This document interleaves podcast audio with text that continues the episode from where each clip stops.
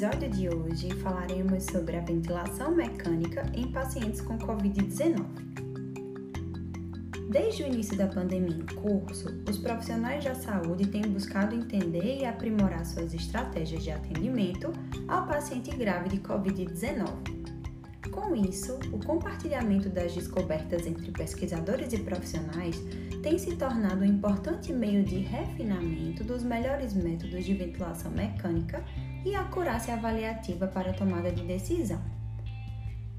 Então, levantaram-se novas perspectivas acerca dos pacientes hospitalizados por esta doença os autores observaram em alguns pacientes a combinação de hipoxemia grave com complacências pulmonares praticamente mantidas em níveis fisiológicos, combinação quase nunca vista na SDRA.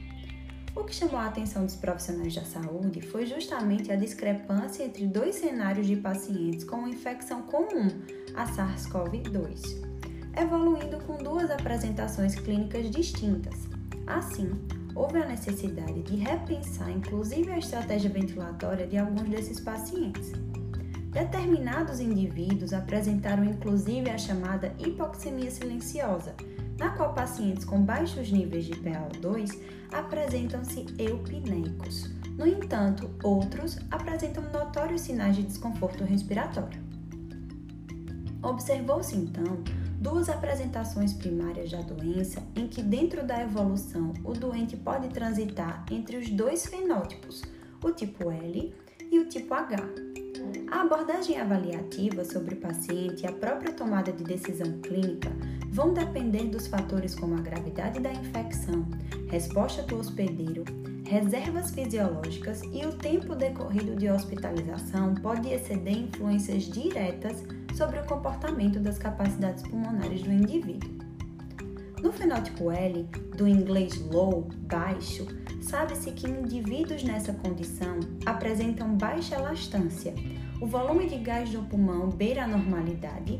O fenótipo L, então, possui um baixo potencial de recrutamento em ventilação mecânica invasiva. Assim, são capazes de aumentar o volume corrente em resposta à hipoxemia, apresentando-se sem dispneia. No entanto, graças a este efeito, há um aumento da pressão negativa intratorácica, o que está associado ao edema intersticial do pulmão. Esse mecanismo explica a evolução ao fenótipo H. No fenótipo H, ao contrário do caso supracitado, o paciente de fenótipo H, do inglês high, alto, apresenta alta elastância e, por conseguinte, baixa complacência. Normalmente, os pacientes nessa circunstância evoluem de um fenótipo L em seu estágio inicial até apresentar as características do fenótipo H, com maior peso pulmonar, graças ao edema, e volumes de gás reduzidos, sendo um pulmão mais recrutável.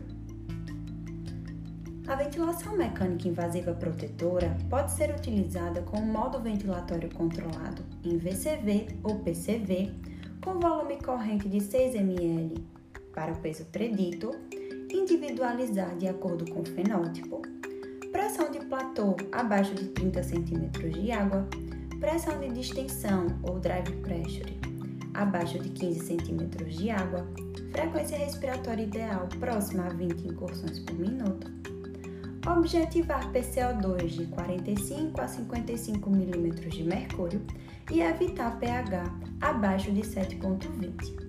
Se necessário, aumentar a frequência respiratória para 35 incursões por minuto, sem provocar autopip, e observar a curva fluxo-tempo. Nos pacientes de fenótipo L, com complacência adequada, pode ser utilizado volume corrente até 8 ml por quilo, de acordo com o peso predito. Se PCO2 estiver acima de 55 mm de mercúrio, deve-se programar a FiDO2 necessária para uma saturação de 92 a 96%. Se necessário, de FiDO2 acima de 60%, titular a PIP. PIP média na maioria dos casos de fenótipo L ao redor de 8 a 10 cm de água. No fenótipo L, deve-se ter cuidado ao usar a tabela PIP-FiDO2 pelo risco de hiperinsuflação pulmonar. No fenótipo H, individualizar a PIP. se necessidade de PIP acima de 10 cm de água, monitorizar hemodinâmica, saturação venosa central e risco de barotrauma. Então é isso, gente. Até semana que vem.